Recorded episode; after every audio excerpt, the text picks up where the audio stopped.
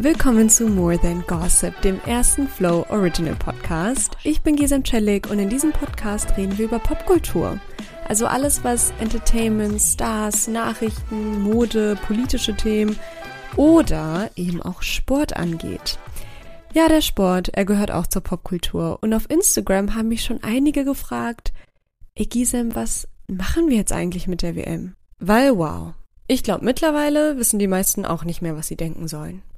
Die WM in Katar hat gerade begonnen und die Lager sind total gespalten. Auf der einen Seite sehe ich so viele eingefleischte Fußballfans, die sagen, ich liebe Fußball, aber Menschenrechte wurden hier verletzt und ich boykottiere das jetzt.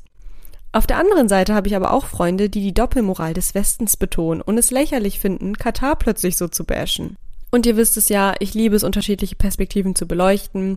Deswegen tauche ich jetzt auf und führe uns mal so ein bisschen durch die verschiedenen Meinungen und Argumente. Also ihr wisst es, wenn ihr irgendwelche Themenwünsche habt, wo es irgendwie viele verschiedene Perspektiven gibt und ihr wisst nicht so richtig, wohin mit euch, schreibt mir einfach auf Instagram more than gossip unterstrich Podcast und dann können wir zusammen brainstormen, was es hier für nächste Themen geben soll im Podcast. Die WM in Katar ist die kontroverseste WM, die wir wahrscheinlich je gesehen haben. Ihr habt es wahrscheinlich schon oft gehört. Versklavung der Arbeiter, umwelttechnisch dumme Entscheidungen, Verletzungen von Menschenrechten. Und gleichzeitig sehe ich aber auch so eine Flut plötzlich an Vergleichen zu der WM 2018, die in Russland stattgefunden hat. Oder der deutschen Moderatorin vor Ort, der selbst ein Shirt aus Bangladesch trägt. Und da sind ja auch viele Menschen gestorben. Also lasst uns darüber sprechen, was sich hinter den Vorwürfen verbirgt und vor allem unterschiedliche Perspektiven beleuchten, was die Verantwortung vom Fußball betrifft. Ich spreche mit euch über die vier Hauptkritikpunkte, spreche mit Benjamin Näsler, der ist nicht nur Fußballfan, sondern auch Mr. Gay Germany und LGBTQ Plus Aktivist und war gerade erst in Katar, also perfekter geht es wohl nicht als Gast. Aber wir gehen noch eine ganze Ecke weiter und besprechen mit einem Experten, was diese WM vielleicht auch für Chancen birgt für den Nahen Osten. Das wird ein wilder Ritt. Let's go. Katar ist eine fragwürdige Wahl für die WM. Und damit meine ich noch nicht mal die moralischen Aspekte. Dazu kommen wir noch. Nee, nee, ich meine einfach auch so ganz simpel gedacht. Katar ist kein Fußballland. Die katarische Nationalmannschaft wird wahrscheinlich nicht mal die Vorrunde bestehen und die WM wird dadurch im Winter stattfinden müssen. Statt sommerliches Public Viewing wird es dieses Jahr also Fußball mit Glühwein. Sehr ungewöhnliches Bild. Das finden Europäer natürlich scheiße. Und ja, so ein bisschen stellt sich dann auch die Frage, wem gehört der Fußball denn überhaupt? Weil natürlich gehört der Fußball nicht nur Europa und auch nicht nur Südamerika, sondern der ganzen Welt. Jedoch ist Europa beim Fußball die Zielgruppe. Und für Europäer wird diese WM einfach arschkalt vor Ort, dann in Katar, ist es dann aber wiederum viel zu heiß. Also 35 Grad, das ist schon ordentlich. Man denkt sich also, wieso zum Teufel Katar? Wieso wurde dieses Land ausgewählt für die WM? Schon seit der Vergabe vor rund zehn Jahren gab es heftige Korruptionsvorwürfe. Deswegen hier einmal eine allgemeine kurze Erklärung zur WM-Vergabe. Die WM-Vergabe findet mit der FIFA statt, die in verschiedenen Verbänden eingeteilt ist. Diese Verbände haben jeweils Personen als Vertreter und die stimmen dann mit ihrer Stimme über die Vergabe der WM ab. Bei einer Vergabe der WM gehen verschiedene Länder dann mit Bewerbungen ins Rennen. Es geht dann auch über mehrere Runden, wobei dann jeweils die Bewerbungen mit den wenigsten Stimmen rausfliegen. So, wirkt ja schon mal sehr logisch. Es ist dabei aber relativ einfach, jemanden mit Geld für die Stimme zu bestechen. Will ich jetzt sagen, dass das passiert ist? Nicht unbedingt. Ich meine, wir wissen es nicht. Es könnte aber sein. Denn wie gesagt, insgesamt wirkt es eher random, dass die WM in Katar stattfindet. Vielleicht auch so ein bisschen was zu Katar an sich. Also Katar ist durch großes Ölvorkommen reich geworden und positioniert sich aktuell immer mehr als reiches Tourismusziel in der Welt. Und das passiert halt auch durch Sponsoraktivitäten im Fußball, Tennis, der Formel 1 und dem Handball. Und das finde ich tatsächlich auch sehr spannend. Also was bringt das Katar eigentlich, dass die WM dort stattfindet? Und das wird am Ende des Podcasts auch nochmal gleich eine eigene Rolle spielen mit unserem Expertengespräch. Aber lass uns nochmal kurz über das Wetter dort in Katar reden. 35 Grad. Total verrückt. Total ungeeignet zum Fußball gucken. Ich denke, da sind wir uns einig. Also, was ist die Lösung dafür? Jeder Sitz wird klimatisiert. Ja, wir sind in einer Klimakrise und da werden Stadien gebaut mit Klimaanlage unter jedem Sitz. Wundervoll. Davon, dass diese Temperaturen auch zum Fußballspielen völlig irre sind. Davon will ich gar nicht erst anfangen. Aber es geht noch weiter, wenn wir mal so beim Thema Klima bleiben. Der Sand vor Ort in Katar konnte für den benötigten Beton nicht genommen werden, weil er ungeeignet war. Deswegen musste Sand aus anderen Regionen exportiert werden. Gebt euch das mal bitte. Da ist die WM schon mal in einem Wüstenstaat und der Sand kann nicht mal genutzt werden. Was soll ich dazu noch sagen? Allein die Tatsache, dass diese ganzen Stadien erstmal gebaut werden mussten. Und vielleicht nochmal so als Überblick, die insgesamt 64 Spiele finden in acht Stadien statt und davon wurden sieben komplett neu errichtet. Es gibt so viele Stadien, die für eine WM gebaut wurden und dann nie wieder genutzt wurden. Wieso? Und vor allem, wer baut diese Stadien? Ihr habt das wahrscheinlich schon kommen sehen. Das Thema Arbeitskräfte oder sollte ich eher sagen, die Versklavung von Arbeitskräften, denn ich denke, das trifft es viel, viel mehr. Jeden Monat reisen tausende Gastarbeiter, vor allem aus Südostasien, zur Arbeit in den Mittleren Osten. Deren Reisepässe werden dann nach Einreise teilweise konfisziert, sie müssen dann unter dem Mindestlohn arbeiten und Proteste werden brutal niedergeschlagen. Zu Hochzeiten haben in den vergangenen Jahren 800.000 Menschen in Katar im Baugewerbe gearbeitet und Straßen, Hotels und andere Infrastruktur gebaut, die dann eben für die WM jetzt genutzt wird. Bis zu 30.000 Gastarbeiter haben an den WM-Stadien gebaut und ihr habt es wahrscheinlich schon mitbekommen, seit Jahren gibt es Diskussionen darüber, wie viele Menschen dabei gestorben sind. Man hört vom LKW sei jemand überrollt worden. Es gab einen Sturz in die Tiefe, weil ein Gitter nicht stabil genug war. Also es gibt sehr viele vage Berichte, aber offiziell zögert FIFA damit konkrete Zahlen zu nennen. Die Bandbreite der diskutierten Zahlen ist aber sehr hoch. Sogar die Menschenrechtsorganisation Human Rights Watch nimmt die FIFA jetzt in die Pflicht. Wir halten also mal kurz fest. Suspekte WM-Vergabe, Umweltaspekte, tote Arbeitskräfte. Und dazu dann noch das Thema LGBTQ-Plus-Feindlichkeit. Ich werde bewusst nicht wiederholen oder einspielen, was der WM-Botschafter von Katar, Khalid Salman, gesagt hat. Ich glaube, es reicht zu wissen, dass es einfach krass homophob war. Jeder Fußballfan, egal welche sexuelle Orientierung er hat, sollte ein sicheres Erlebnis haben. Und die Frage stellt sich jetzt aber, ob man das bei der WM überhaupt haben wird. Also zu wissen, dass der Gastgeber der WM einfach eine ganze Gruppe an Menschen ausschließt, ist einfach so ein großes Ding. Also es sorgt für so ein großes menschliches Dilemma. Gleichzeitig frage ich mich aber auch, hm, dieses Katar-Bashing ist irgendwie auch nicht so richtig konsequent. Also wenn ich mir überlege, dass ja auch alle die WM in Russland geguckt haben, zumindest habe ich da nicht so eine Welle an Aufschrei mitbekommen. Und ja, diese Whataboutism-Argumente drehen sich auf einem Kreis. Also diese Argumente, wo man halt eine schlechte Sache mit einer anderen vergleicht, weil klar, nur weil einmal was Bescheuertes passiert, muss das ja nicht nochmal passieren. Aber irgendwie ist es echt makaber, weil Baustellen in Katar von diesem Stadionbau wurden von europäischen Firmen geführt. Und ich frage mich halt auch, wird sich Deutschland auch nach der WM weiterhin für die Menschen in Katar einsetzen? Oder ist das jetzt gerade alles einfach nur so eine temporäre Shitshow? Und man sagt jetzt, oho, der böse Osten, damit sich dann ein bestimmtes Bild erfüllt, aber selbst Verantwortung zu übernehmen oder wirklich nachhaltig vor Ort mitzuhelfen, will keiner? Fragezeichen. Ich habe einen Kommentar auf TikTok zum Beispiel gelesen. Da hat jemand geschrieben, ich finde den Hate übertrieben. Klar, Fußball hat eine riesige Reichweite, aber die gleichen Hater machen dann auch in Ägypten Urlaub. Und ich finde, damit kommen wir jetzt zu uns und zu unseren Entscheidungen. Sollten wir die WM überhaupt boykottieren müssen? Und auch die Spieler sind im Zwiespalt. Zum Beispiel Bayern-Spieler Goretzka, der hat sich bereits in der Vergangenheit kritisch über die WM in Katar geäußert. Zur Frage, ob er sich wünscht, dass sein Verein die Kooperation mit Qatar Airways beenden sollte, sagt er zum ZDF Sportstudio Folgendes. Ich persönlich hätte da nichts gegen. Und ja, auch der Bayern Sportvorstand distanziert sich von den Aussagen und nannte sie einfach inakzeptabel. Wenn er aber gefragt wird, ob das die Zusammenarbeit mit Qatar Airways beeinflusst, sind die Leute zurückhaltender. Ich persönlich denke mir, ich werde die WM nicht gucken. Denn, Fun Fact, aber auch wenn Katar das nicht hören will, vieles an dieser WM ist so unfassbar unislamisch. Ja, natürlich geht mein Herz auf, wenn ich höre, dass der Koran rezitiert wurde für die Veröffnungsfeier, aber Billiglohnarbeit, Rassismus, so zu tun, als wären wir Menschen nicht gleich und der eine besser als der andere, verschwendete Ressourcen, das ist nicht konform mit dem Islam. Es ist aber trotzdem nichts, was ich auf andere projizieren kann.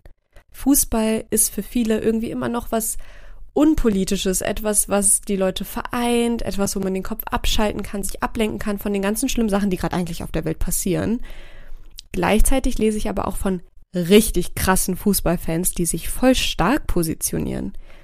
Zum Beispiel in weiten Teilen von Baden-Württemberg, da sind keine öffentlichen Veranstaltungen geplant. Kein Public Viewing wird stattfinden. Kneipen beteiligen sich an einer Boykottaktion. Ich persönlich finde es immer schwierig, solche moralischen Fragen für jedes Individuum ganz generell zu formulieren. Deswegen möchte ich lieber nochmal mit Einzelpersonen sprechen, wie mit Mr. Gay Germany 2020 und 2021 Benjamin Näsler. Er spielt Fußball und war gerade erst mit Innenministerin Nancy Faeser in Katar und hat sich die Situation vor Ort angesehen. Willkommen, Benjamin. Was ich so spannend finde, Benjamin, ist, du liebst Fußball, bist gleichzeitig eine sehr aktive Stimme in der LGBTQ-Plus-Community. Wie ist das bitte für dich, dass die WM jetzt in einem Land stattfindet, die ganz offen homophobe Statements veröffentlicht? Also es ist schon sehr bedrückend auf der einen Seite, weil, wie du schon sagst, es ist natürlich jetzt ähm, eine Leidenschaft, äh, weil ich liebe Fußball, ich liebe Fußball äh, seit ich, seit ich laufen kann im Grunde. Und da hat sich auch durch die, ähm, ja, durch mein Outing auch nichts dran geändert. Also ich verstehe auch nicht, warum Leute das nicht äh, miteinander verbinden können, zu sagen, ich bin schwul und ich liebe Fußball. Das können manche nicht verstehen, weil das eine mit dem anderen überhaupt nichts zu tun hat. Aber es ist natürlich schon auch so, dass ich sage, dass die Fußball-Weltmeisterschaft jetzt in Katar stattfindet, ist schon ja sehr, sehr bedenklich, weil einfach die Grundvoraussetzungen, was ein weltoffenes Fußballturnier angeht, wie jetzt die Weltmeisterschaft einfach nicht in einem Land stattfindet, wo eben auch solche Werte und Normen, die eben auf der ganzen Welt gelten sollten, ähm, eingehalten werden. Von daher ist es schon ein sehr zweischneidiges Schwert in dem Moment für mich, weil ich die Leidenschaft habe, aber auch ganz klar weiß, dass ich vor Ort nicht willkommen bin. Das ist sehr traurig. Die Frage, wirst du die WM verfolgen? Ja, ich werde die WM weiterhin verfolgen, so wie ich es auch bei den vorherigen Weltmeisterschaften gemacht habe. Vielleicht ist nicht in, in der Gänze, wie es äh, vielleicht auch äh, 2018 der Fall war oder auch 2014 der Fall war, weil einfach auch das Thema Zeitverschiebung natürlich noch ein gewisser Faktor ist, ich auch noch arbeiten muss.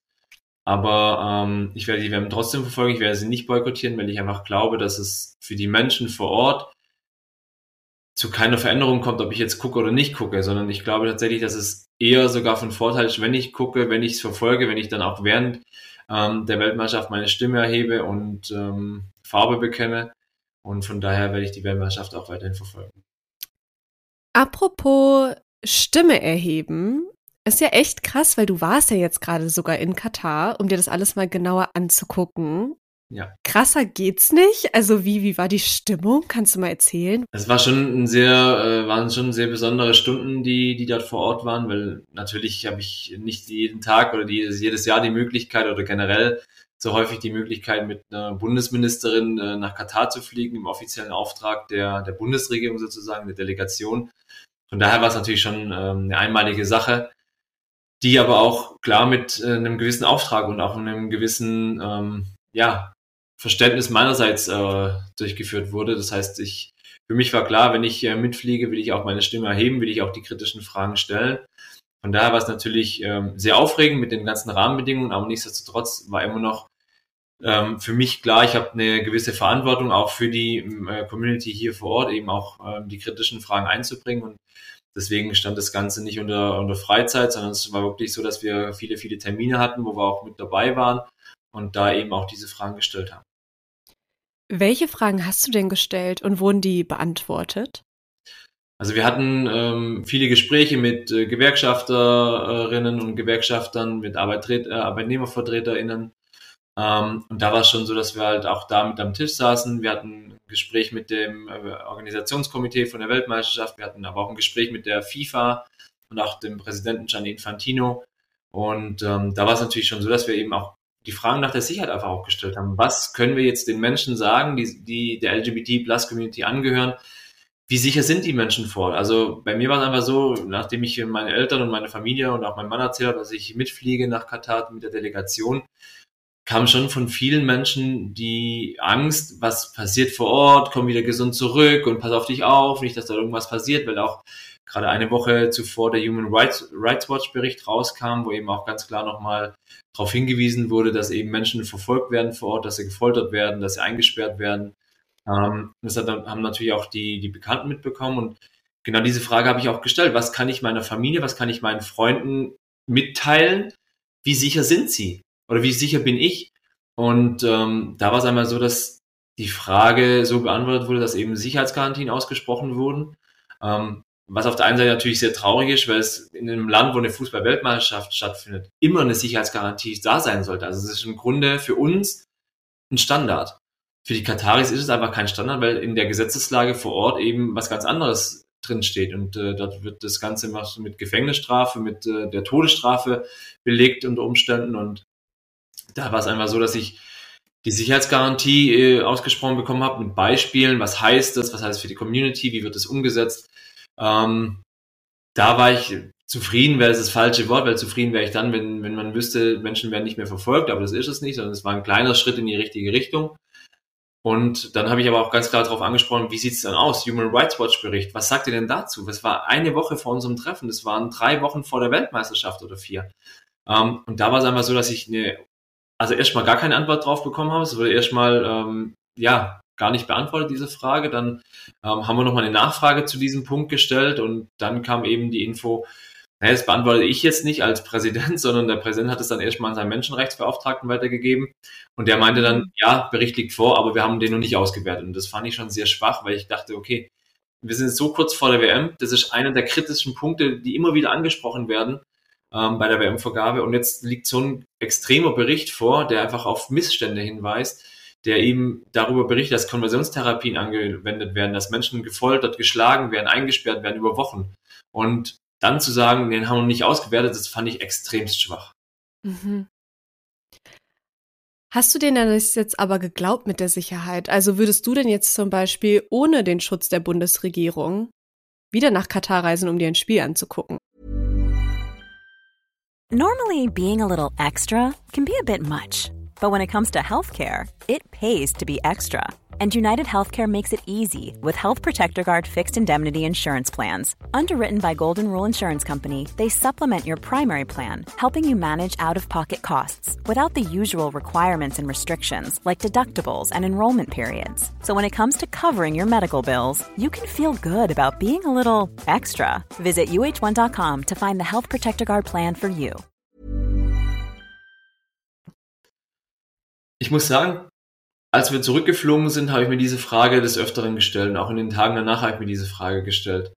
Ähm, ich habe mir, oder anders gesagt, ich glaube, wenn ein Premierminister, eine Bundesministerin eine Sicherheitsgarantie ausspricht, wenn wir von der FIFA im, im Beisein des Botschafters, im Beisein der Bundesministerin eine Sicherheitsgarantie bekommen, die mit Beispielen unterlegt sind, dass eben auch klar, klargestellt wurde, dass die Polizei ähm, äh, und die Sicherheitskräfte geschult wurden in mehreren Punkten, dass sie eben in 70 Seiten oder 70 Punkteplan aufgestellt haben, was passiert, wenn, ähm, immer wieder geschult und dann habe ich das jetzt im ersten Moment erstmal geglaubt.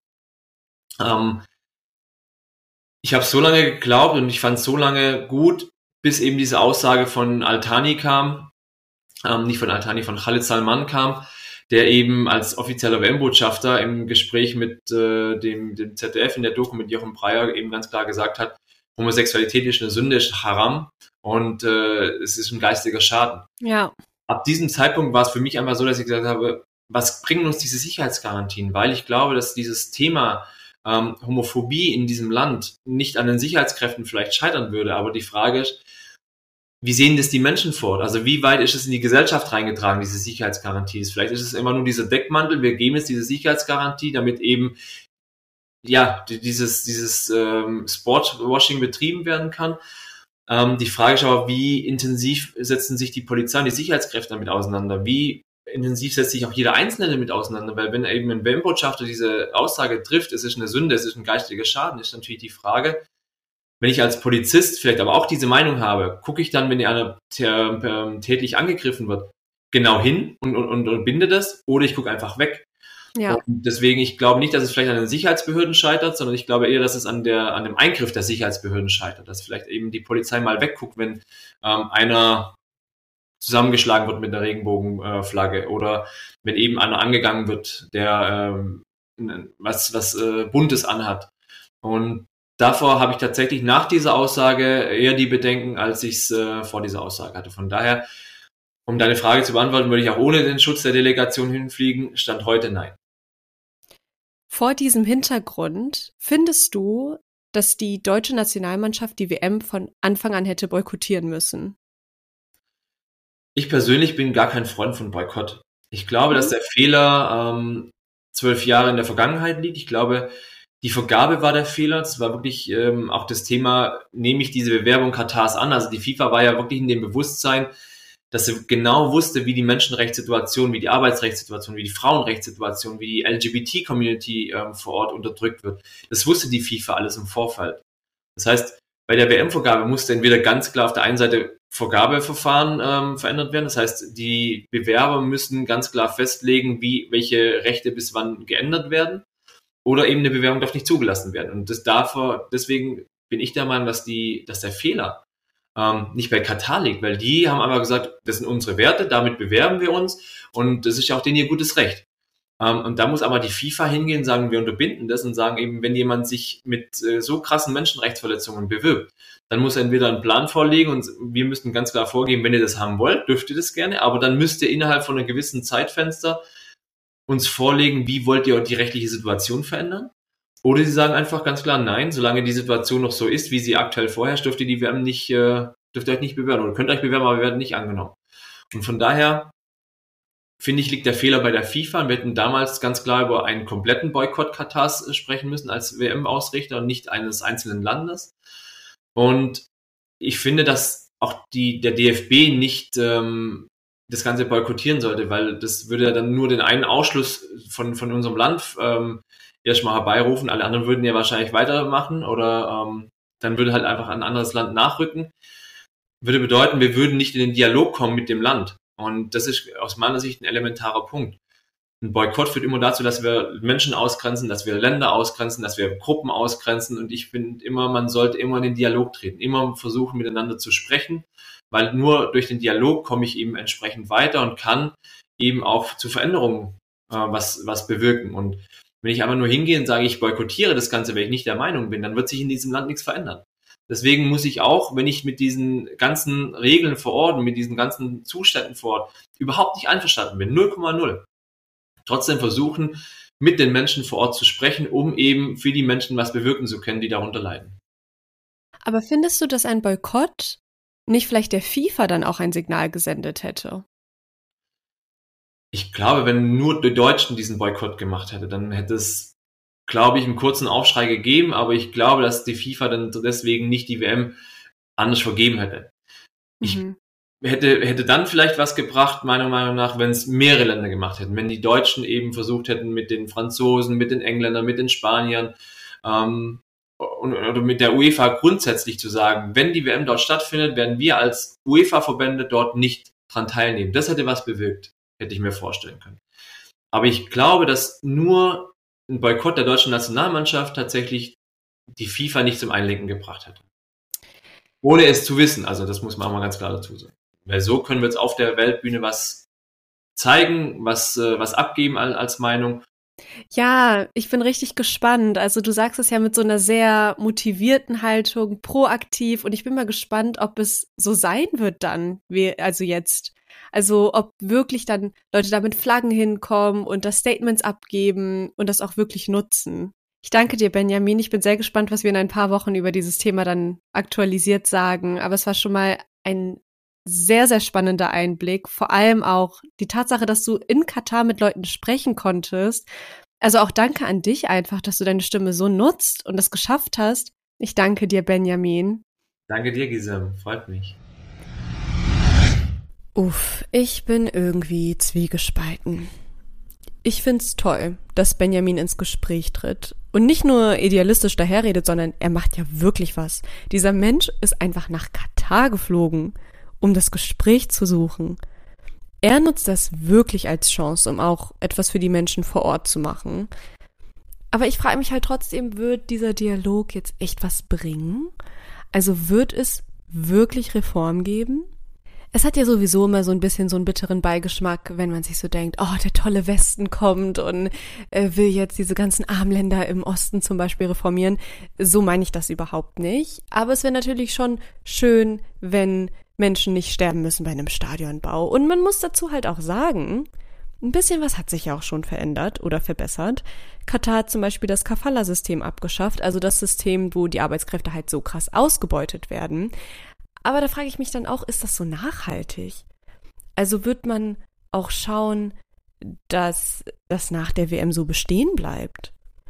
Irgendwie habe ich jetzt nochmal das Bedürfnis, mit jemandem zu sprechen, der das alles ein bisschen besser einordnen kann. Was möchte Katar eigentlich? Gibt es denn wirklich überhaupt nichts Gutes bei dieser WM oder gibt es vielleicht doch wirklich Chancen auf den Dialog, so wie Benjamin es auch ja fast idealistisch gesagt hat? Wir sprechen dafür jetzt mit René Wildangel.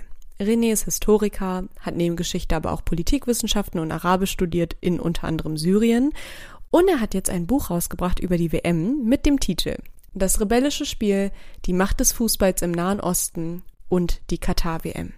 Ich freue mich auf seine Perspektive. Willkommen, René. Okay, René. Ich glaube, viele sind gerade so ein bisschen in so einem Dilemma. Auf der einen Seite boykottiert irgendwie die Hälfte gerade die WM und auf der anderen Seite wollen Leute aber auch reinschauen. Wie stehst du denn eigentlich gerade zu dieser ganzen Debatte? Guckst du die WM?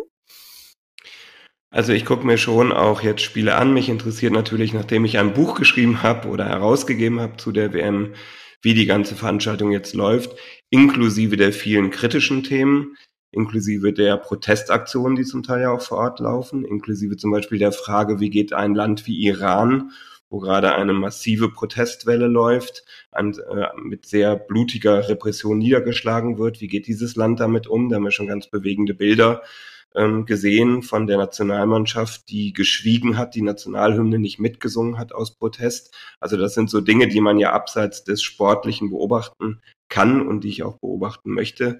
Deswegen schalte ich schon ein. Und ich glaube, die Frage, gucke ich oder nicht, die ist alleine zu kurz. Ich kann jeden verstehen, der sagt, ich habe keine Lust, das zu gucken. Die Lust ist bei mir auch nicht sonderlich groß, einfach aufgrund dieser Kommerzialisierung des Fußballs die Politisierung der ganzen Veranstaltung, die Menschenrechte, ähm, wo wir alle wissen, dass hier viele Probleme bei dieser Weltmeisterschaft da sind.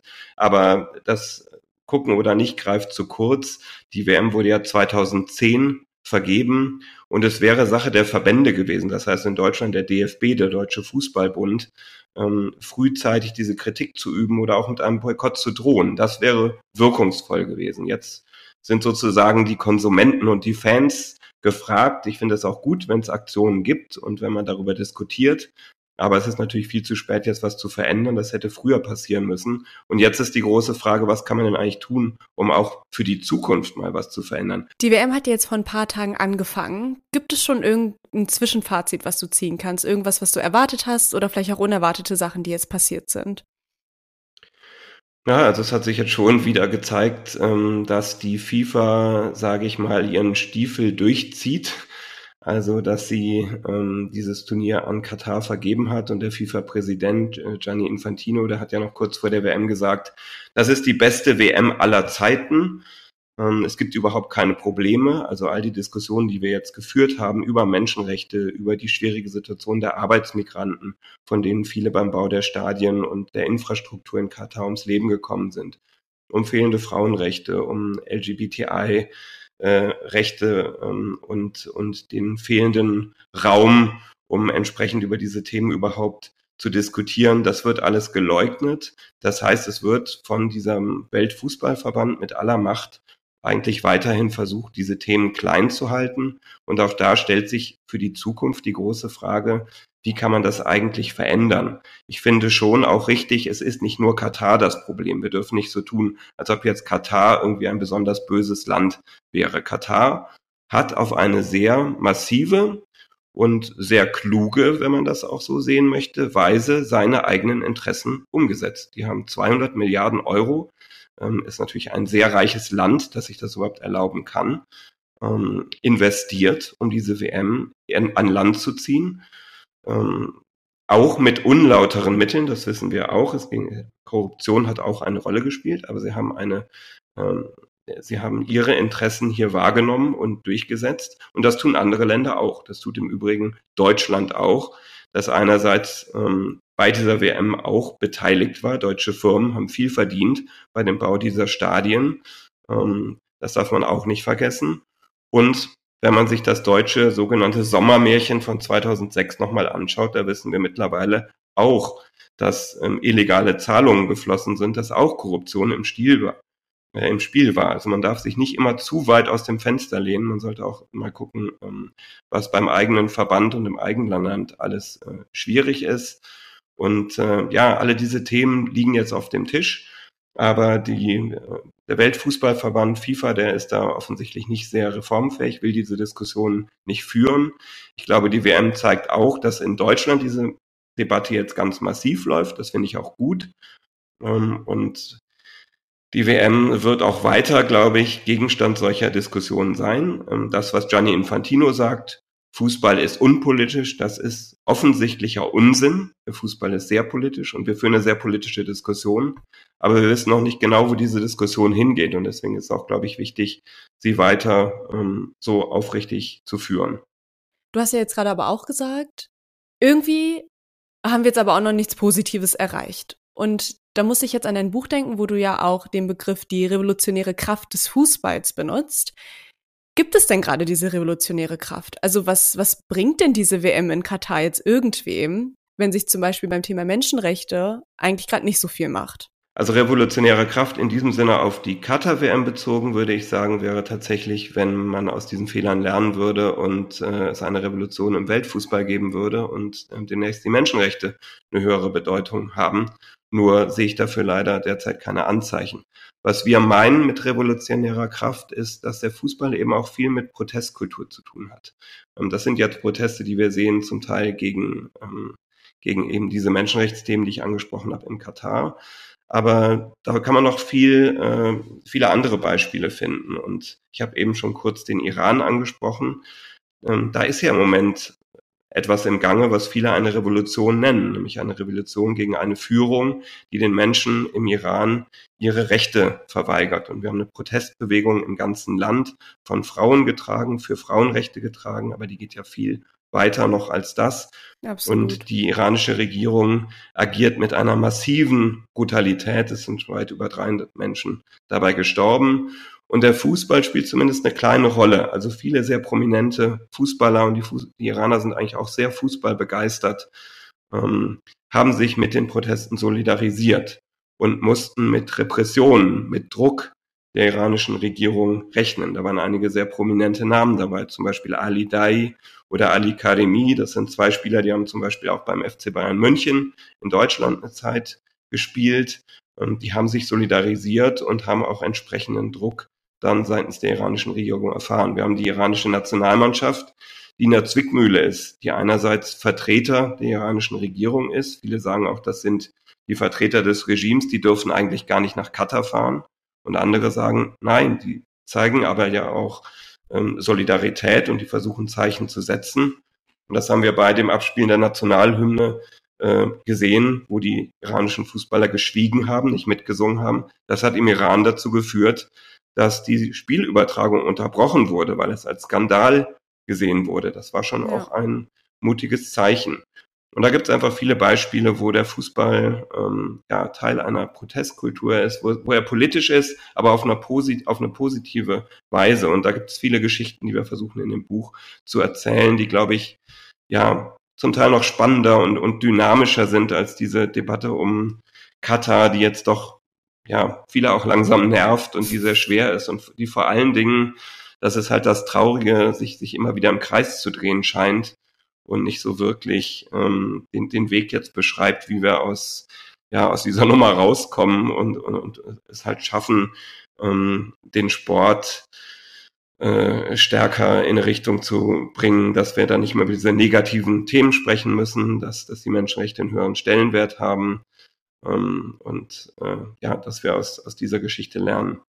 Ein bisschen kontroverse Frage, aber ist es dann irgendwie heuchlerisch, wenn wir sagen, okay, wir gucken jetzt die WM in Katar nicht, weil ähm, wir finden dieses Land so schlimm, aber das Öl, ja, das, das nehmen wir. Ja, das ist schon in einer gewissen Weise heuchlerisch. Man sollte sich schon ähm, dessen bewusst sein. Ja. Man kann ja trotzdem als Fußballfan sagen oder als Fußballkneipe, wir machen das nicht mit zum Beispiel, oder wir machen jetzt einen Kneipenquiz oder wir zeigen Spiele äh, aus der Vergangenheit. Es gibt ja viele auch schöne Aktionen und, und kreative Sachen, das finde ich alles auch äh, gut. Das finde ich jetzt nicht heuchlerisch, weil die Möglichkeit hat man eben dann als, als Konsument zu sagen, man macht das nicht mit. Aber nochmal, wenn man jetzt einseitig nur äh, Katar an den Pranger stellt und diese ganze Diskussion, die wir gerade haben, nur als Katar-Diskussion führt, dann ist es heuchlerisch weil da muss man über die Interessen und den Kommerz der FIFA sprechen, da muss man über die Interessen ganz vieler äh, Länder sprechen, die bei dieser WM äh, mit verdient haben. Und äh, also das sollte man, das sollte man tun. Sonst äh, würde ich schon sagen, ist die, ist die Debatte ein Stück weit heuchlerisch, ja. Einmal abschließend. Was ist eine Sache, bei der du dir wünschtest, bei dieser ganzen Diskussion jetzt gerade, dass das mehr im Vordergrund wäre. Ist es das, wie du gerade gesagt hast, dass wir, wie gesagt, nach der WM in Katar weiter auf Katar schauen? Oder was ist das, was wir jetzt mitnehmen sollen aus diesem Gespräch? Ja, das fände ich schon eine wichtige ähm, Botschaft, weil im Moment ist die Diskussion überall. Und ich bin mir ganz sicher, dass sie, ähm, wenn dieses Turnier zu Ende ist, dass dann der ganze Zirkus weiterzieht. Dann kommt irgendein anderes Thema und dann wird niemand mehr hinschauen. Das ist auch übrigens die große Sorge der Menschenrechtsorganisationen wie Amnesty International ja. und äh, Human Rights Watch. Ähm, und ja, ich glaube, das ist eine der ganz großen Fragen unserer Zeit. Wie kann man ohne eben doppelte Standards anzusetzen und ohne heuchlerisch zu sein? Denn wie gesagt, wir haben ja auch unsere eigenen äh, Interessen. Das darf man nicht verstecken. Aber wie kann man es trotzdem schaffen, Menschenrechte glaubhaft in die Politik zu äh, integrieren. Denn das ist ja notwendig, nicht nur in dieser Region, sondern weltweit und in Deutschland solche Standards zu setzen. Und das ist eben in einer Welt, wo es auch immer mehr autoritäre Regime gibt, die über sehr viel Geld, sehr viel Einfluss verfügen, sehr, sehr schwierig. Und äh, an dieser Frage aufrichtig zu arbeiten, ich glaube, das müssen wir mitnehmen und das ist keine Katar-Diskussion, sondern das ist eine, ja, eine große Debatte, die wir führen müssen und die hat natürlich auch viel mit dem, mit dem Ukraine-Krieg und den Folgen zu tun und dadurch ist die ganze ähm, Frage mit Sicherheit nicht einfacher geworden. Vielen, vielen Dank, René, für dieses Abschlusswort. Es war unfassbar spannend, von dir nochmal eine Einordnung zu bekommen. Fußball als Protestbewegung, worauf können wir uns stattdessen noch konzentrieren und was sind eigentlich die strategischen Interessen von Katar als auch Deutschland und Europa. Ich glaube, das hat nochmal viel Nuance reingebracht in das ganze Gespräch. Danke, Giselle. Wenn ihr diese WM boykottieren wollt, dann macht ihr das natürlich. Und dann ist das absolut verständlich und ich hoffe, das nehmt ihr auch für euch mit. Es gibt hier kein richtig und kein falsch. Wenn ihr sie boykottiert, dann möchte ich euch ans Herz legen, dass ihr euch einmal überlegt, ob euch die Menschenrechte in Katar auch nach der WM noch am Herzen liegen und ob man da nicht vielleicht seine Stimme erhebt, damit da langfristig was im Land gemacht wird. Genauso gut ist es natürlich dann auch schön, wenn diese Bereitschaft, eine WM zu boykottieren, irgendwie konsequent ist. Es hätte offensichtlich niemals jemand sterben dürfen bei diesem Stadionbau und der Boykott sollte auf jeden Fall der FIFA gelten, dass die FIFA das überhaupt zugelassen hat. Aber wir sind leider nicht unschuldig. Es sind europäische Baufirmen, unter denen das alles passiert ist. Europa hat auch ganz klare Interessen in den Gesprächen mit Katar. Und ich glaube, das sind gerade so Argumente, die irgendwie nicht so richtig auftauchen wollen im Diskurs und einfach ein bisschen Gedankenfutter für euch sind.